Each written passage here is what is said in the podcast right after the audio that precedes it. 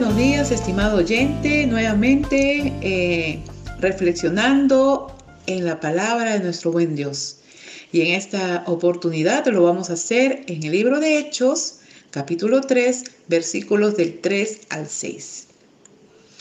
La palabra de Dios dice así. Este, cuando vio a Pedro y a Juan que iban a entrar en el templo, le rogaba que le dieran limosna. Pedro con Juan, fijando en él los ojos, le dijo, míranos.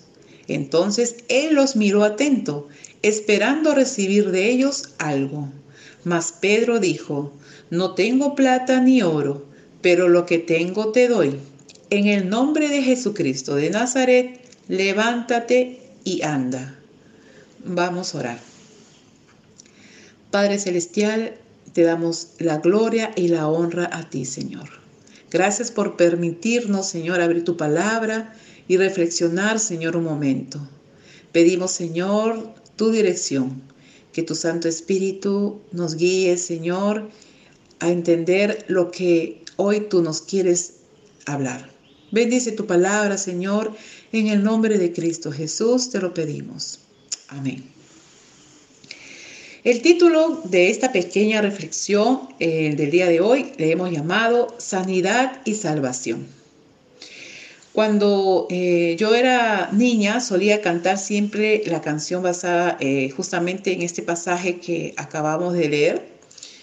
Y la letra de esta canción decía, no tengo plata ni oro, mas lo que tengo te doy. En el nombre de Cristo Jesús, levántate y caminarás y dio pasos y saltos y gloria a Dios. Eh, me encantaba este, eh, entonar esta canción. Sabía que eh, mi Dios era poderoso para sanar y hacer milagros. Pero bien, vamos a, ver en ese pasaje de la palabra el primer milagro de la iglesia, cómo nuestro Dios seguía obrando mediante el Espíritu Santo a través pues de, los apóstoles en, Jerusalén, ¿no? Eh, vemos ahí a Pedro y a Juan a entrar al templo y ahí se encontraron con un cojo de nacimiento. Eh, este hombre era muy conocido por todo el pueblo, ya que cada día era dejado en este lugar eh, para pedir limosna, ¿no? Eh, bien, eh, estimado oyente, en esta porción de la palabra de Dios quiero rescatar en esta oportunidad tres puntos eh, muy importantes. El primer punto dice que Pedro y Juan prestaron atención a la necesidad de, de ese hombre. Seguramente la gran mayoría de los judíos lo pasarían por alto, pero ellos se detuvieron y conversaron con él. Eh, lo vieron con ojos de compasión, con los ojos que Jesús pues eh, nos mira a cada uno de nosotros. Y la pregunta que nos haríamos sería, ¿con qué ojos estamos mirando a nuestro prójimo que está pasando por alguna necesidad? ¿Estamos mirando con, con ojos de compasión, como Jesús nos mira a cada uno de nosotros? Eh, o tomamos la atención a la necesidad del, hermano o la hermana? ¿Cuál es nuestra actitud? Mm, Pedro y Juan eh, no tuvieron eh, dinero para poder ayudar a aquel hombre, ni, tampoco se frustraron de no poder hacer más debido a, la escasez de, de los recursos con que contaban. Ellos estuvieron atentos a los ruegos de ese hombre. Eh, estamos atentos a la necesidad de nuestro prójimo, ¿qué actitud tenemos?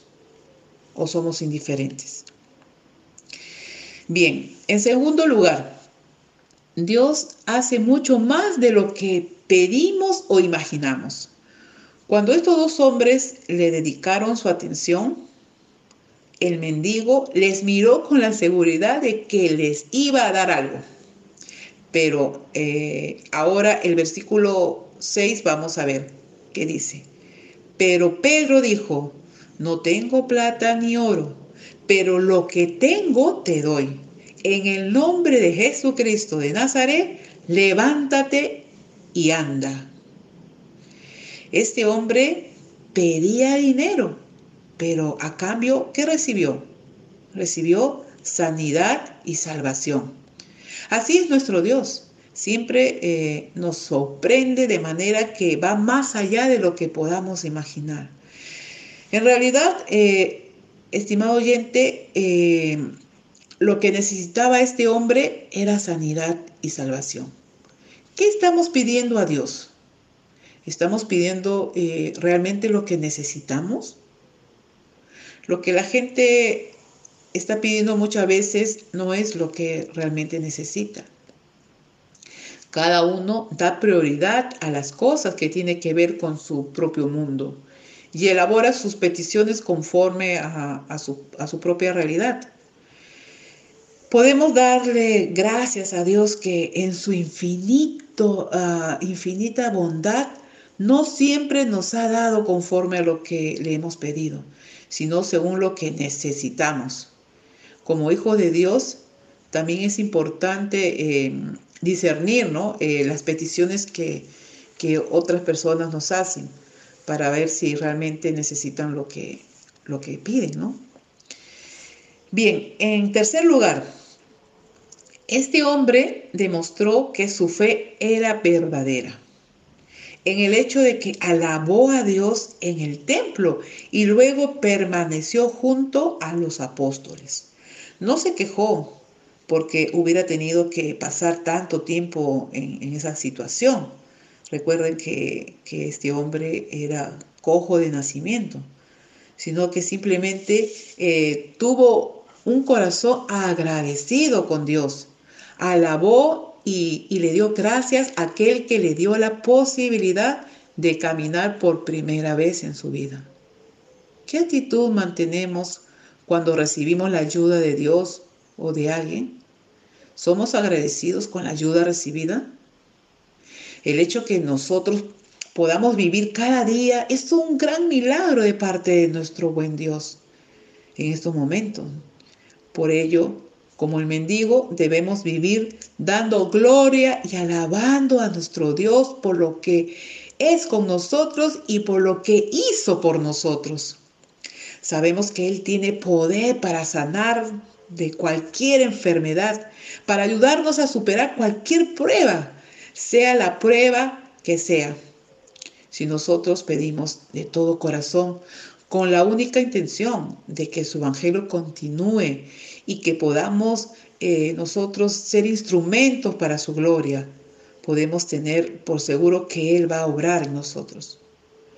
Eh, debemos entender que una vez que Jesús entra en nuestras vidas, no hay nada más grande que podamos eh, darle a una persona que la salvación. Si podemos ayudarlos, bueno, materialmente, es bueno hacerlo hasta donde esté nuestro alcance. Pero lo mejor es compartir la palabra de Dios y que esta persona pueda recibir la vida eterna, que tenga la salvación de su alma. ¿A cuántos hemos compartido de la palabra de Dios hasta el momento? Es triste ver cuántas personas mueren por el COVID-19, pero más triste es ver que estén muriendo sin la salvación de sus almas y que nosotros no hagamos nada.